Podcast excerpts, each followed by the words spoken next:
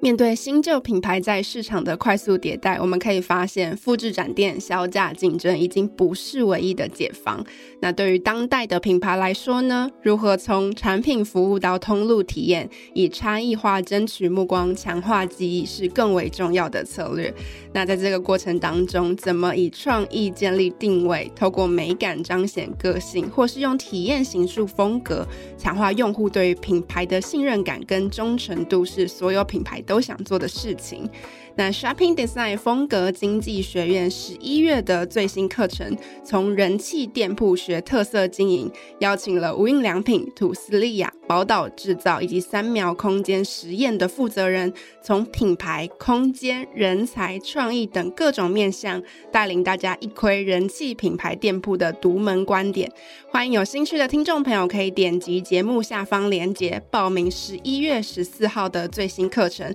从人气店铺学特色经营。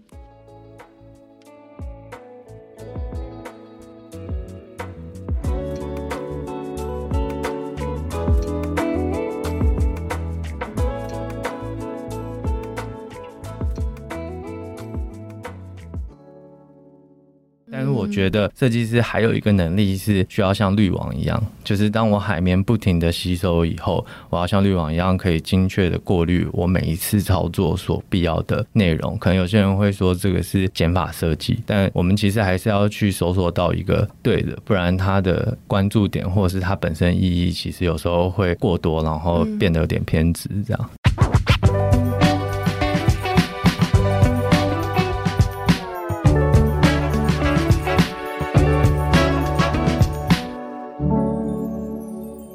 在设计里看生活，在生活里找设计。Hello，各位设计关键字的听众朋友们，大家好，我是亦欣，欢迎大家收听设计新商业单元。那今天的节目呢，我们邀请到擅长策展空间设计、空间装置设计、舞台设计以及各式空间设计的年轻团队——三苗空间实验的三位共同创办人岳美辰、罗开、郑佑维来到我们节目。我们先请三位向听众朋友们自我介绍一下。大家好，我是三苗的罗开。大家好，我是三秒空间实验的岳美辰，然后大家会叫我美乐。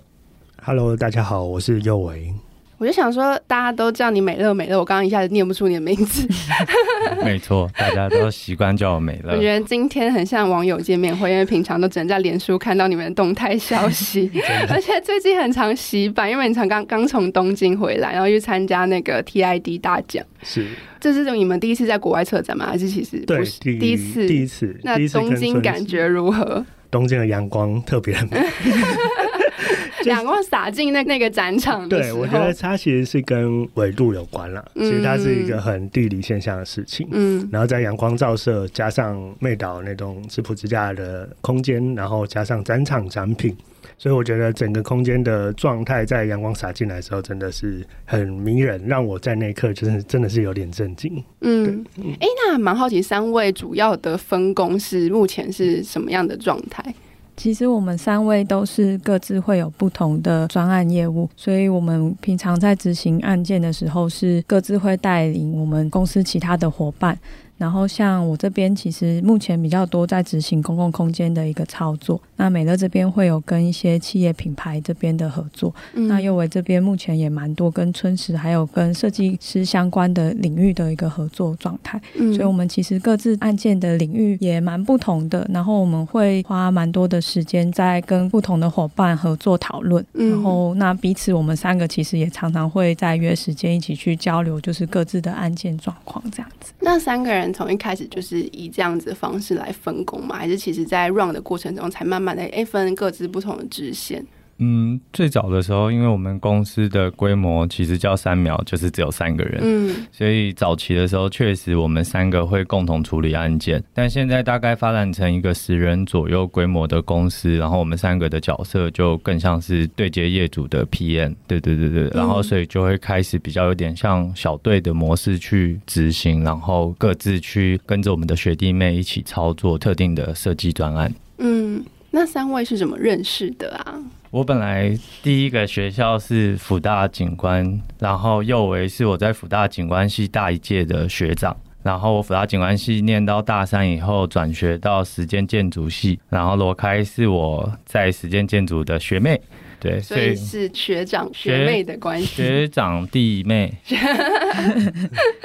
那为什么毕业之后就马上就有想要创业这个念头吗？还是三位各自有不同的探索之后才聚在一起？因为就像刚刚说的，就是我其实这样子念两间学校，然后到我毕业的时候，其实已经二十八岁。嗯，然后所以我后来在念实践建筑的时候，我其实就会参与一些嗯学校里面可能对外的合作，然后或者是开始会接一些 freelancer 的案子，然后以及参与一些比赛。呃，原本我做艺术家助手嘛，毕业以后我就开始在艺术家的公司里面工作。那罗开在建筑事务所，然后右为最早是在家具公司，然后做业务，然后转成室内设计，后来自己有在做 freelancer 的室内设计。那那个时候刚好就是有一个比赛叫做台北文创的天空创意节，对。嗯、然后因为在学校的时候，其实我们就会几个人凑一凑，然后去参与一些对外的竞赛。那很幸运的就是那个时候我们三个拿到了天空创界第一名，然后。台北文创提供我们一百万的经费来制作一件作品，叫做《城市摇摆》。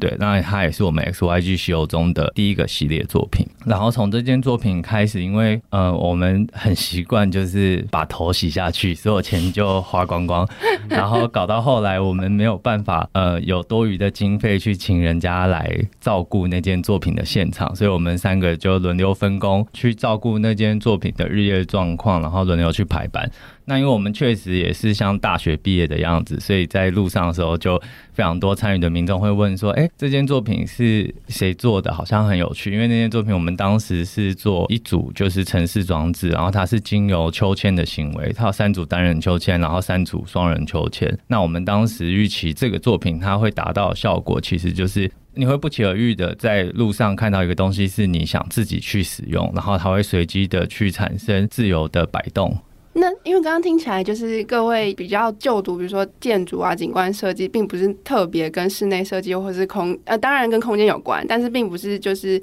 呃室内设计的领域。那为什么会后来就是大家各自都转到做空间这件事情？我觉得其实我们。像我们团队刚开始，大家看到我们就会觉得我们好像领域很广泛，嗯，然后或是我们在执行案件的类型差异蛮多的。那我觉得其实是在刚开始那时候刚创业，我我们在面对我们的一个呃刚出社会，然后要开始跟这个市场接轨的情况，我们给自己的设定其实是比较不设限的。那这个不设限的初衷是在于我们觉得任何的一个。跟硬体的制作跟空间，它的一个概念其实是蛮一致的，就是说它可以运用的一些操作的动机或手法或跟材料，我们觉得它的思考脉络是一致的，所以这也是一开始我们在呃，甚至像我们官网的作品，它没有去区分哪个，比如说住宅空间、商业空间，我们就只有分 in 跟 out。就是刚开始是这样的一个发想，所以说我们从一开始做空间装置，然后因为空间装置开始产生了可能跟公共空间有机会接轨，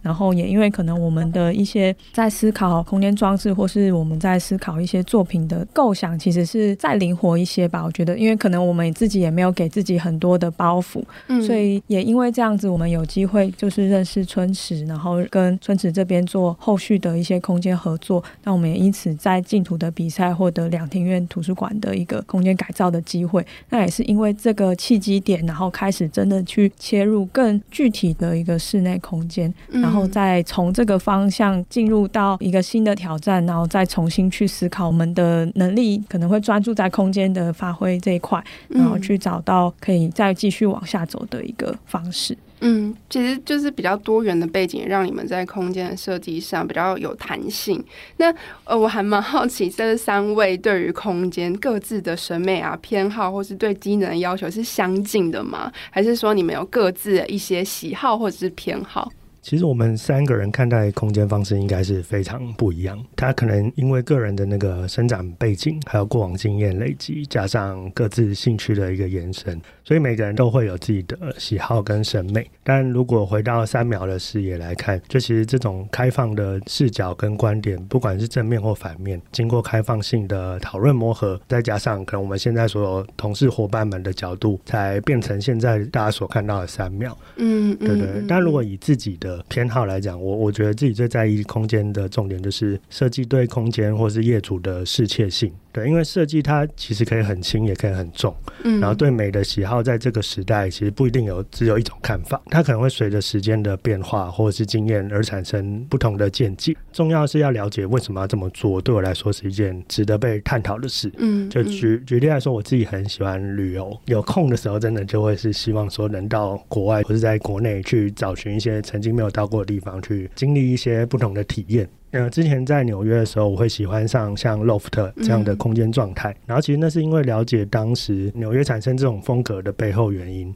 就他可能是在八零年代的时候，有艺术工作者因为负担不起房租，所以他去找这种然后废弃的工厂来当做一个创作的空间。嗯、然后它这种空间就是不经修饰的，然后所有的管线外露，然后有很大的落地窗，这样的空间会变成有一个很大的能量出来。但是这件事情，或是这个 loft 的风格，它其实是自然而然长出来的，它并不是我们把东西植入进去才变成这个样子。所以，如果再回到我们公司大家想做事，或者是三苗英文 C Space Lab 的的这个名字，就我们也希望说，三苗的设计就跟小苗一样，是可以因地制宜的在空间里面长出来。而不是刻意的被放进去。嗯，刚刚又有讲说，就是他自己比较在意，就是空间适切性，跟一个我觉得好像听起来比较有机的一个状态啦。嗯、那美乐你自己有什么你自己的偏好吗？因为刚刚又有说，大家其实都还蛮不同的。嗯，其实大家蛮同的，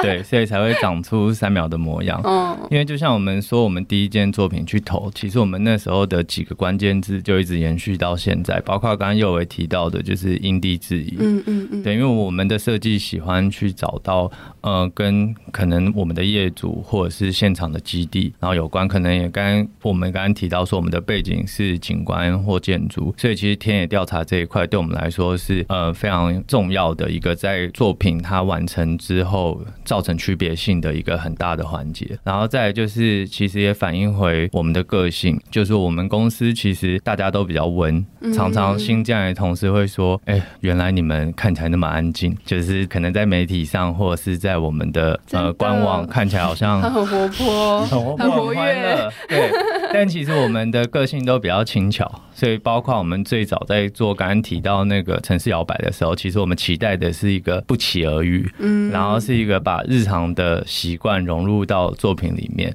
所以慢慢的会看到呃，我们有许多操作空间作品是放进很多隐藏的因子，然后在空间里面，所以我们是希望让所有包括里面的可能服务生、柜台，然后或者是第二次再去的消费者，他都能够很轻易的去为这个空间下注解，而不需要特别有一个很大的 mark 告诉你说这个空间它的设计特色是什么。嗯。因地制宜是比较像是与这个地方或是这个建物本来存在的东西，比如说建物啊、自然或是人，是一个有关联性的状态长出来的空间或者是一个装置嘛？就是它比较不是去脉络化，就在边直接长出一个东西的那种感觉。嗯，我们其实也不是纯粹因地制宜，我们最早是用因地制宜，因为这是一个很熟悉的名词。但其实我们在做作品的时候，我们总是会去找因什么而做。嗯。嗯嗯嗯嗯，那因为刚刚有稍微提到，就是三秒你们的理念，然后还有各自对空间的想象。那我还蛮好奇，因为你们你们其实经手蛮多不同的案子，跨了公共空间、商业空间、议题策展等等。那不同类型的空间设计，对你们来说会有不同的设计逻辑吗？其实我觉得设计逻辑会不太一样的地方，在于不同的类型。那业主在乎的事情就相对来说也不同，那其实也会很关系到在一个案子它能执行的时间、设计期的长度有多久，我们才能去评估说，在这个案子我们的一个设计脉络要控制的精准度会投放在哪个地方。嗯，那就像也许公共案件，它可能假设有比较长的时间，那可能在之前期的一个使用者呃收集跟到底这个空间它要怎么跟大众取得一个平衡，这件事情就会花比较多的时间来确定这样的一个设计方向是比较符合大多数人的一个期待。嗯、那那我觉得像是商业空间的话，相应来说，它可能在时间的执行上，它比如说如果是餐厅或是呃咖啡厅等等这类，开幕时间在那边，对，那我们就会变成它要更精准的在很短的时间去做一个设计的冲撞，去抓到到底品牌的一个精神，嗯、然后它要怎么去最有效的去切入，然后而且是要在短时间内可以达成。嗯、那我觉得在展览。空间的话，就会在展览的内容上会跟不同领域的团队一直去构思。其实展览也不只是空间嘛，那会跟它的议题会非常相关。所以，嗯，我觉得他在掌握设计的力道跟切入的角度都会不同。可是，其实他最后走向的一个流程其实是一致的，或是等到当我们的各自的命题抓准以后，他开始切入到实际的要执行，开始呃思考细部，然后跟材料的衔接方式怎么去建制而成。我觉得后面的这一段的路就是比较趋近。嗯，那如果把商业空间拉出来说的话，因为你们呃其实也经手了蛮多不同的商业空间的设计，那就哎你们有没有观察在走跳的这几年，台湾在商业空间设计上有没有相比以往来的更活泼？如果作为一个观察者或者是参与者的角度的话，有，就是我觉得造成这个结果的原因其实很广，因为像呃我们这个年代其实就是一个网络普及，然后常态美学体验非常普及，就设计一直是一个生活显学的年代，所以它可能跟过往比较不同。过往我们可能在参照设计好坏的对照组，可能是看名师的作品，或者是传统纸媒刊登的作品，但是现在全世界的好设计，我们都能非常轻易的在网络上找到全世界最棒的作品。然后现在甚至从去年开始，AI 已经可以让我们去协助发展设计概念，包括我们自己团队其实也开始用 AI 在操作一些概念图的生成，或者是一些概念的润顺。然后这样的普及，无论是对设计师还是业主，其实都是适用的。所以好看已经不再是设计上的指标性目的，而是最基本的那个要素。然后，所以更多的品牌会希望空间设计跟行销层面去体会出品牌最重要的那个品牌价值。嗯，然后让空间可以直接为品牌出声，然后也能最直接的创造非这个品牌不可的消费体验。其实我补充一下，就其实因因为现在的那个商业空间它其实越来越激烈。对。然后我们发现。一个有趣的现象就是，其实很多原本在线上操作的品牌，他现在开始做线下的实体店面。对，那他可能在疫情后慢慢开始找到自己在实体店面已经消失的魅力，也知道说，其实透过空间在传达理念上，会比线上的资讯来传达更有温度和记忆点。嗯，然后我我记得有一次听格子的演讲，他说了一句话，我觉得很有感触。他说很有感觉是这个时代很重要的事。其实刚刚美乐说，因为现在网络太发达了，我们每天都可以接受到各国非常厉害的设计，或是各种千奇百怪的事情。在这种已经见怪不怪的时空背景之下，独特的体验，我觉得会特别让人印象深刻。嗯，对。然后在消费者可以在空间里面看到食品，甚至摸到材质、闻到味道、听到声音，或是进一步开始有很多的商业空间开始有自己的社交或是展览空间。就像三宅一生或是 Shiseido，他都有自己的艺廊，会利用这种方式去跟消费者沟通他们品牌自身要传达的理念跟目的。嗯，然后我觉得这种。种事情在透过实体店面的传递之下，它品牌端的做法其实可以对消费者产生更大的连接。嗯嗯，那怎么去连接空间跟品牌之间的关系？你们会进行什么样的讨论？这个部分，呃，我们用我们自己团队最近的操作的几个案子，啊、就是宥玮可以分享一下，就是春是，因为春是是一个呃一直延续的案件。嗯，春是，我觉得一心应该对春是相当了解。对，就其实三秒在 TA 身上其实学到了很多，然后也对春池在做的事情越来越了解。然后其实从二零一九年开始，我们跟春池开始合作，当时我们对春池的印象呃有点模糊。甚至不了解什么是循环经济，玻璃的永续价值在哪里？然后为什么春池会想要做空间，想要做餐饮，甚至选物店？然后我觉得更难的就是我们要怎么把循环经济和永续这么生硬的题目放在空间里面被大家看到。对，其实春市它前身是新竹市政府营运的玻璃工坊，只有一般的玻璃工艺相关人员会进入这个空间场域里，但它因为位在新竹公园里面，它的环境就十分优美。然后后来我们调查完之后，就跟 TA 一起到春池的观光工厂，嗯，去了解说为什么会想要透过这个空间传达事情，然后传达事情他想要跟消费者去讲什么，然后在空间操作上，我们和 TA 就透过容器来回应玻璃它本身的一个特性，以及春事空间可能的操作方法。把春室的整个建筑当做一个可以承载任何东西的容器，然后把窑炉就是玻璃它出生之地当做空间形态的意象贯穿穿到春市的一楼到三楼。有一个蛮重要的点，就是我们在看待回收玻璃的材料，怎么把它当成建材的这件事情。这其实我们一直很想要去研究材质本身的特性，或是它如何的再被运用。所以在空间里面，我们用回收玻璃去再制磨石地板，然后吧台的立面上，它也会有回收玻璃再制的玻璃砖，还有耐火砖。或是楼梯间上的玻璃扶手砖，我觉得都是用玻璃比较低调，但是存在于大家生活之中的事情，用不同观点让消费者可以看到玻璃的另外一面跟各种的可能性。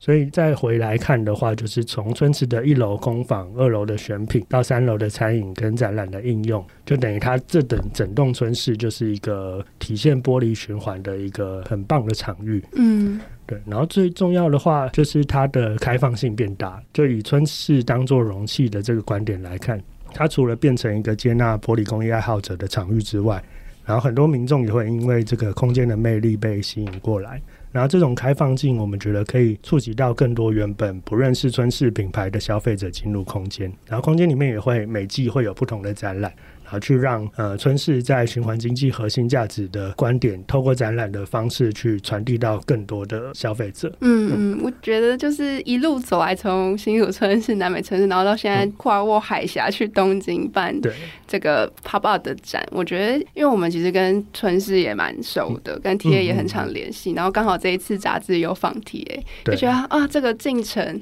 好像一瞬间。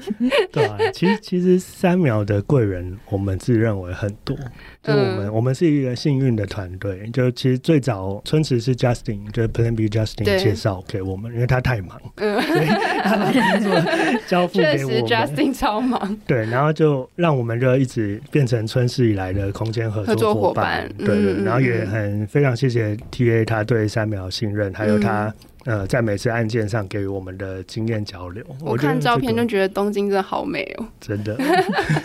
那因为这一次的那个中泰乐生活的第一档展期是 Uncanny 嘛，那这个部分可不可以跟我们分享一下这个过程？Uncanny 是就中泰集团旗下的明日制作所，他们为他们在大直新的 NOK 商场进驻的一个全新的品牌概念。那当时我们接触到 Uncanny 的时候，一开始就会很好奇 Uncanny 到底想做什么。嗯、那也是后来才了解，其实 Uncanny 最希望的就是在这样的商业空间，以体验的方式带给民众就是很不同的消费体验。是我觉得这个是蛮困难的，因为其实你要卖一个东西，那你要在这个里面去结合一个策展，然后让商商品像艺术品一样的呈现，需要投入非常非常多的力气跟创意。嗯、那以空间的角度来讲，那我们在慢慢的捕捉 Uncanny 很不一样的事情的时候，我们就在思考我们在空间的方式可以怎么来执行。那这一次我们跟 Uncanny 他们一起提案的一个呃元素其实是神经元，因为我们就觉得如果在这样的一个空间，我们用一些很奇怪像神经细胞的一个形体，然后它同时也好像 Uncanny 的一个精神，你一进到这个空间领域就被这些奇怪的形体而触及，然后开始产生对原本的一个事物不一样的一个想法。然后那也是有在这样的一个呃脉络下，我们就在想有什么样的一个材料可以来去达成这个神经元，然后它的形状可能很古怪，所以后来也是我们在这次第一次尝试是用气球来做操作。那也因为是第一次的尝试，但我们又很希望在 Uncanny 神经元的一个形体上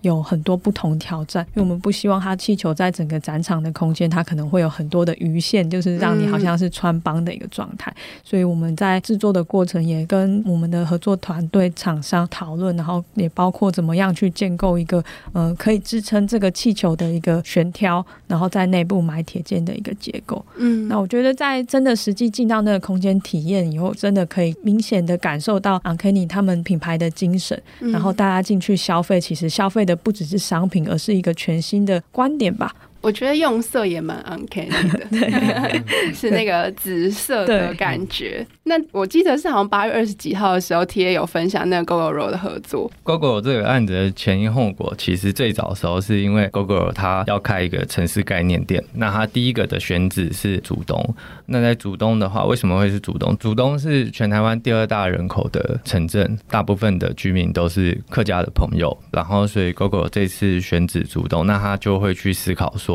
其实思维跟我们刚刚前面在讲因地制宜这件事情是非常的雷同。他们就会想说，呃，用什么样的材料，或者是用怎么样的背景，可以融入这个城市概念店，会让大家有最多的感触。呃，我们都知道新竹它有特定，就是它是有所谓的细跟天然气，然后它也是制作玻璃里面最重要的两种原料，所以新竹本身跟玻璃这件事情就是一个呃离不开的一个连接。然后竹东也有一个小故事，就是我听 TA 说，他的爸爸吴春池先生其实以前过往也是在新竹玻璃制作厂，以及他妈妈本身也是竹东人。嗯嗯嗯。然后所以这一次春池其实就呃也很开心可以跟 Gogoro 去做合作。对，然后就找三苗一起来参与这个案件。然后我们也知道，就是 Gogoro 它其实被看到的前面其实是电动车，但是它真正其实是一个永续能源的公司。那春池一样，就是我们看到春池它前面在做的事情其实是回收玻璃的工厂，但其实 TA 它一直在前进跟实际的方向是一个循环经济的推广品牌。嗯，对。然后也是 TA 跟我们讲一个很重要的观念，就是 Something Behind，在第一次春池的合作，然后那一件事情。其实就有点打动我们三个的心，因为好像我们一直以来在做的事情，就是我们品牌主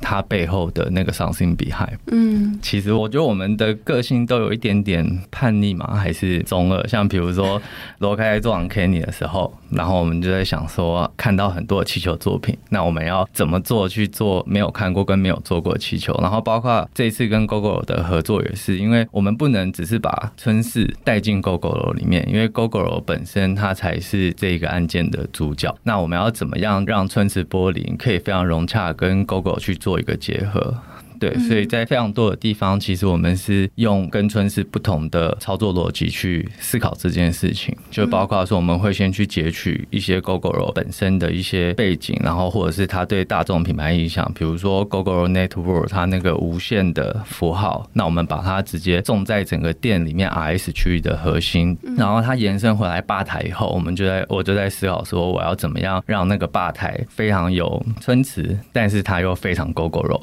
所以在那。那个吧台里面，我我们做了一个玻璃的堆叠，它不只是呃琉璃珠这样圆形堆叠，而是去把所有春池的回收玻璃碎块，然后让那个柜台的堆叠，它其实是有循环升级跟一个层级的意义在那个环形柜台里面，然后以及包括就是我们使用 Gogoro 它本身的能量带，然后叫做 Power Bar 跟瓦豆去合作，让它是一个跑动的灯带，然后以及。Gogoro 这次的 logo 就是 Horace，他非常希望可以让 Gogoro logo 去结合回收玻璃的精神，然后所以我们跟春池讨论以后，春池他帮我们去灌注了有气泡的玻璃板。那在过往可能我们会觉得玻璃里面有气泡是一个瑕疵，但是却让这件事情转移成为回应 Gogoro 最精致的那一个小 mark。嗯嗯，对对对，然后以及还有使用亲子玻璃端，就是这一次就是其实我想要让我认识的春池加入 Gogoro。合作，嗯，对对对。那我觉得我们刚刚前面聊那么多，就是其实三秒还是一个蛮强调团队为导向的。那其实也会很想知道说，哎，为什么会一直这么坚持以团队为核心导向这件事情？然后以及后续发展出以小组为单位的这个做法，你们觉得它的好处是什么？我觉得这个其实就是在我们刚开始成立三秒的时候，在我们三个人就有一个蛮一致的共识跟目标。那我觉得这部分也是我们在其实一开始就觉得我们各自都有不同的擅长的事，我们三个人可能很不一样，可是我们其实是希望可以结合我们各自的长才，然后但我们可以去创造一个更大的集合。我觉得在我们的观念里，其实就是永远众人的力量一定会比一个人还好。然后那所以这个也是在我们从刚开始到现在，其实公司也要迈入七年，我们还是会觉得很想要去坚持的这件事情。就是我觉得这个初衷一直还是很深植在我们三个人的心里。嗯。然后，当然，我觉得以团队的模式运作，其实相对来说也会面临很多的考验。我们要怎么样在各个不同的观点上找到交集？它其实就需要非常大量的沟通跟彼此的一个协调。那常常不只是我们三个，甚至是跟我们的伙伴们在讨论的时候，我们都会因为很多的嗯想法不同，我们需要透过沟通才能找到往下前进的一个方法。但是我觉得这个过程其实就是虽然也不容易，但是常常在那个结果，你还是会觉得说，嗯，我们这些合作其实都是值得的。那也是因为这样的一个价值，才会让我们一直想要继续坚持下去。嗯，是不是因为团队合作的关系，所以让所谓的三秒的风格并不是那么既定而且鲜明，它是比较有弹性的一个状态？我觉得是。因为就是我们在公司内部也产生非常多的关于公司风格的讨论，嗯、对，因为到底什么才是三苗的风格？那它会不会是一个设计的样貌？我觉得这部分的一个讨论，其实在刚开始创业，它相对来说是比较不确定的。我觉得我们都是在一路走来，就越来越相信我们的风格跟价值其实是存在一个包容性吧的讨论，而且我我觉得它是一个可以让我们。更没有包袱的去接受更多新的可能。那当然，我们也其实也在这几年的转变下，开始去思考我们要怎么样让我们的交集建立在，就是我们介入每个案子的思考很多元，但是我们的内部的作业它可能要更加的呃稳定跟成熟。所以，我们其实也在建立很多的制度跟系统，然后去帮助我们的设计操作，它会更快速的让这个交集可以汇集出来。我们虽然是以设计为工具的公司，但其实我们在一开始创立三秒，就是希望去经营一个品牌。嗯，对，只是设计的操作是我们所学跟我们的工具，所以我们一直想要打造的一个是三秒，不是非我们三个不可。但是我们的业主又是非三秒不可的这种意向，对，因为我们其实很享受跟我们的业主一个共创的过程。所以你们跟业主的关系比较像是互相加成、互相成长的关系吗？对，所以这个风格当然在早期的时候会像刚才说它不够鲜明，对。但是慢慢的大家就会发现，哎，他们其实也可以捕捉到三秒的特色，跟辨识出三秒。嗯因为我们一直有一个核心价值，就是把我们的业主放大。他也是回应刚刚提到，就是 something behind 这件事情。嗯，就是一个好的作品，在我们自己职业快七年下来的一个最大，我自己最大的感受就是要人和。嗯，对。然后我们的业主也会因此，其实他都是可以回应到非常多前面我们提到的问题。那你觉得，在一个专案进行过程当中，业主的角色跟你们角色分别？是怎么样去定义的呢？就是你们就你们自己的个人的感觉的话，以我们自己的经验为例，就是我觉得品牌组它其实就是一个作品最重要的一个定锚，对，所以品牌组的喜好跟品味或者合作的方式，其实都会左右设计结果的呈现。然后，如同刚刚前面所说嘛，在设计执行前的填调，然后还有执行默契和一次次信任的累积，我想大家可以从 TA 那边春事系列可以看到，就是我们是非常持续去经营跟重视与业主的关系。然后慢慢的，我们其实，在设计的任务里面也发现，我们自己不再只是作为美的产出者，常常我们更像是一个桥梁。然后我们要成为品牌方和既有客群跟潜在客群之间的桥梁，然后我们也常常要作为达成作品与协力伙伴共同达成的桥梁。所以一般我们其实常常会打群架，然后也会我们有时候也会作为业主方他们各个部门在需求串联上面的桥梁。因为设计师其实是一个我觉得非常幸运的职业，他是很有机会去接触到所有需要你的人，就是不分阶级上面需要你的人。对，所以还是回到刚才那。一句话，就我觉得一个好的设计，在我们的经验，最后除了各自的努力以外，其实人和是很重要的一个元素。嗯。还蛮想问佑伟，就是跟可以跟一个品牌长期的建立关系，长期的合作，然后在它的这个线性指时间轴上，你们都一直有在参与的这件事情。比如说像跟春氏的合作，你觉得对于一个设计师来说，你觉得最大的收获是什么？然后以及设计师可以在这个过程中贡献的东西又是什么？我觉得最大的有趣的点是，我们在了解业主的同时，我们也了解更了解自己。然后，当我们在跟业主去讨论他要呈现什么东西的时候，业主他其实也会更知道自己要什么。我觉得他他有点像一个咨询的过程，嗯，对，就互相激荡。对，他已经跳脱设计的范畴，就是你要因为更了解这个人或更了解他的目的，然后你才能从这些呃资料收集里面去转化到空间。但我觉得设计师他有一个比较特别的特色，就是他可以用不同的角度来跟业主做沟通，就是他可以是设计师的角度，嗯，然后他可以站在业主的角度，然后他可能也可以是消费者的角度。综合这些视角，就是我们在这里面找到一个更适切的方法，去让呃三方都可以去了解空间所代表的意义。然后一直以来跟春池的合作，呃，就很幸运之外，我觉得呃收获蛮大的，就是这个业主把三秒或是把我们的视野带到什么地方，可能它不单只是它品牌本身的价值。可能还有他身边的一些呃周边的效益，或是嗯，可能是任何的新的机会，都会从一个我们经营很久的业主里面再回馈到我们自己的身上。嗯，对，其实我觉得这个很难能可贵。然后我也其实也蛮享受说跟业主从业主变成朋友的这种过程，可以更自然而然的去，不光只是针对目前眼前的案件去做讨论，可能可以去做未来有更大目标的规划或想象。另外，我觉得三秒有一个蛮特别的特色，就是我们都以气化的方式在呃，除了设计空间以外，有加入到讨论企划面的事情。嗯，嗯对对，其实经过企划面的讨论，我们也可以更理解、更理解。对，然后也可以在一些最基本的消费行为模式去做着手做一些调整跟创意的发想。嗯，对对，所以就它不单只是在空间上的一个呃变化跟调整。就可能我们连消费行为，或者是他未来的计划活动，都可以做一些建议。嗯嗯，那三位从学生时代，然后到开始工作，共同创立公司这一路，呃，成为设计师的历程，或者是说。呃，我有观察到，好像是一个与新世代的业主合作的过程。因为像春世的 TA 他是二代嘛，然后主导 Uncanny 这个团队的中泰的叶良副董，他也是接班人嘛。我觉得好像是新世代的一个业主跟你们的合作的过程中，其实你们也获得很多。那你们对于在当代，我作为一个设计师，最需要具备能力，你们的想法是什么？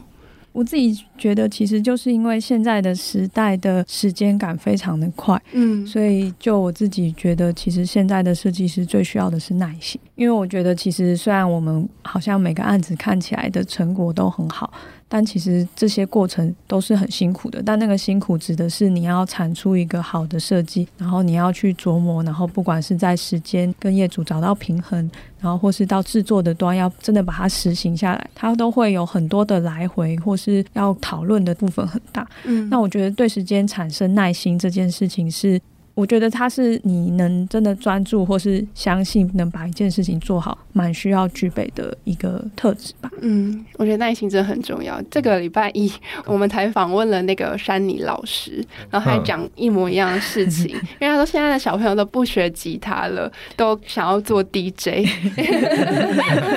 因为他说做 DJ 可能练个一年就可以大概有个样子，但是你学吉他学学个三五年，可能还弹不出一个什么所以然。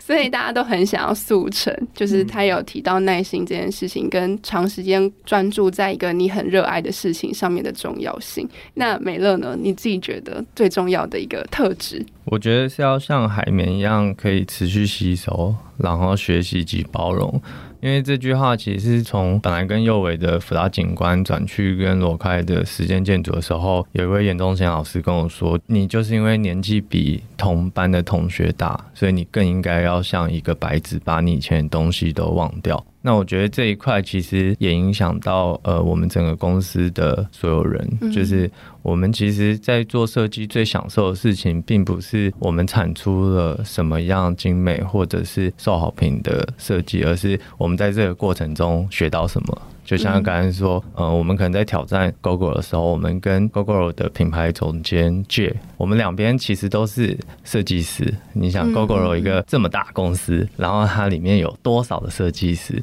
但一起激荡出这个火花，让我可以了解呃 Gogoro 它可能电动车的生态，然后还有我们在应用玻璃还有什么样春世没有玩过的东西，包括庭安他们介绍我一间高雄的玻璃工厂叫做生木玻璃，那从中去了解窑烧。玻璃啊、石刻玻璃等等，我们即便已经做过非常多的玻璃相关的作品，我们还持续有机会在学习。嗯，但是我觉得设计师还有一个能力是需要像滤网一样，就是当我海绵不停的吸收以后，我要像滤网一样可以精确的过滤我每一次操作所必要的内容。可能有些人会说这个是减法设计，但我们其实还是要去搜索到一个对的，不然它的关注点或是它本身意义，其实有时候会过多，然后变得有点偏执。这样、嗯、对。那右伟呢？有想了三个。好，第一个是好奇心，就是其实我们面对的案件每次都不同，因为因为以三秒形态，它并不是专注在单一领域。对，所以我觉得好奇心它重要点是，呃，在每个案件进来之后，它必须要有一些对这个案件背后原因的一些好奇，然后去挖掘到真正可以属于我们去操作空间的一些因素。然后第二个是平常心，就平常心这个词其实蛮怪的，但是、嗯、但是它在我们的真人资讯里面，它会是一个蛮重要的条件。就其实，在每次提案或是在跟业主对谈的时候，设计师有非常多的想法，他会把很用心的把这些想法跟提案做完。当然，他有时候会不一定会真的满足业主的需求，但也不代表说这是一个不好的设计。所以，我们就要用平常心的方式去看待这每一次的推荐或是再重新设计的一个过程。对，然后在这这个过程里面，慢慢的去找到，呃，其实我们可以做调整，去更符合到业主的需求。然后最后一个就是幽默感。嗯，再讲回来，做设计其实某方面来说是非常辛苦的，它的过程很多，然后加上除了设计完，它要进到工程，工程界面它必须要去了解很多很实际的操作的事情。嗯，所以幽默感在里面，我觉得。你可能会接触到的案件类型，有些是非常枯燥乏味的，但你你要在里面找到一些有趣，或者是你可以去挑战的地方，来让这整个案件变得呃，让你觉得更有兴趣、更有价值。我觉得这这三件事是一个推动自己一个蛮重要的事：好奇心、平常心跟幽默感。对。那最后来到了设计师必考题，就是很想要知道三位近期的灵感来源，就是想要请三位分享最近让你们最深刻的一个空间设计，可以是很大的，也可以是很小的，就是就你们近期的经验来分享一下。那我我先回馈一下好了。今年的时候，我去了一趟那个濑户内，然后去了丰岛美术馆。丰岛美术馆它就是那个西泽立卫跟那内藤利艺术家他一起合作的一个空间。然后它这个空间里面没有任何的展品，嗯，对，它就是一个很像蛋壳的一个巨型空间。它最大的跨距大概有到六十公尺。所以，我们一进去的时候，对空间本身的包覆性，还有它的通透性是非常震撼的。嗯，对。然后，但是在进去之后，我们慢慢可以看到说，哎，其实里面好像地上有一些东西在动，然后才了解是它地上有一些小孔开始冒出一些水珠。嗯，然后它汇集到一些地方之后，再把它排掉。对，然后我们就在这整个空间里面游走。然后在过程中，可能可以看到自然环境里面的一些昆虫也进到这个空间来，然后包括我们可以感觉到风，感觉到阳光。其实我觉得这种体验它是一个，嗯，很跳脱，就是被设定好要看到什么，或是期待能接触到什么的一种情境。对，就在这个空间里面，我我觉得它有魅力的地方，就是它会让人家去自己去发想说，这个空间它代表的是什么，他会去想，嗯，你要怎么去理解这个空间。或者是你看到的东西，它代表着什么？嗯，我觉得一个空间有趣的地方，就是可能真的是会让人家去产生思考，对，然后再进一步的去真正了解背后他呃想呈现的原因。但如果这件事情跟你想的不一样，我觉得其实也没关系。两个你的你的解读，对，两个见解，当然它其实都是有效的，也会让人家印象深刻的。嗯，那美乐最近有印象深刻的空间设计吗？我跟罗开其实已经五年没有出国了，因为啊，在疫情之前的两年就没有出国了。对，因为公司一直都蛮忙，嗯，对，然后但我们后天就要出国了，恭喜恭喜！要去哪？我们会去日本。嗯，对对，就跟一群设计师，然后去日本。首先第一个是要看东京春市，嗯，对，就我们当然要去看，就是我们自己团队跟 TA 在国外的案子。然后再来就是我很期待看一个，就是 Dover Street Market DSM。因为我们刚好呃最近有机会社区，就是我们在做案子的时候，我们会去填掉很多很多的呃相关案例。这一次的时候，其实我们就有比较深入去了解，而不是就是呃从平时上面评评看美感，对这样子，然后去了解到 DSN 它的操作的方式跟它操作的背景。那 DSN 其实就是大家熟悉，就是川久保玲跟她跟她老公的一个服饰品牌嘛。嗯。然后我问我的服饰朋友，他们也说啊，DSN 是很难超过的一个空间专案。然后从中我觉得最有趣的是一个品牌叫 Double Lead。就我自己很喜欢啊，就是它的名称是取自那个《爱丽丝梦游仙境》作者他发明的一个单字游戏，就叫 W。然后它是一个，就是我们在 research 的时候看到，它其实就是把忠犬八公的场景去做在 DSN 这个非典型服饰百货里面的其中一个区块。但真正引起我就是非常真的非常喜欢、非常喜欢兴趣，是我点进它的官网，结果它的官网就是在翻完 Netflix 的。页面，那 DSN 它里面其实有非常多非常多这些品牌用心，就我很想去看，就是怎么样把这么多知名的品牌可以融入在一个空间里面，然后它要好像是一个整体的氛围，但是却能够让这些最棒的品牌能够各自表现。嗯，对对对，所以我真的非常期待这次可以去东京，也很期待你去完之后的分享。关注关注美乐的脸书，再再录一集吗？那凯罗最近有什么让你比较印象深刻的作品吗？其实最近也不是最近，也一阵子啦，但是就是印象很深刻，就是在去年的时候有去参观我们的朋友，就是共叙公司，他们在三重有一个改造一个工厂，是全厂。嗯、然后那我觉得当时在看这个案子，刚开始是看到比较多照片。那我觉得他最让我觉得很吸引我，或是觉得很震撼的是，其实他们在做整个建筑立面的一个改造，它看起来它的材质跟质感，或是它的呃形式，其实是非常简单的。嗯、或是说在去之前，其实可能在阅读一些作品的介绍，去呃了解那个穿透感的这件事情，或是呃一个在工业区的一个。呃，打开它是非常暧昧的这个关系，其实，在阅读文字的时候，还没有办法很精准的去了解那是一个什么样的状态。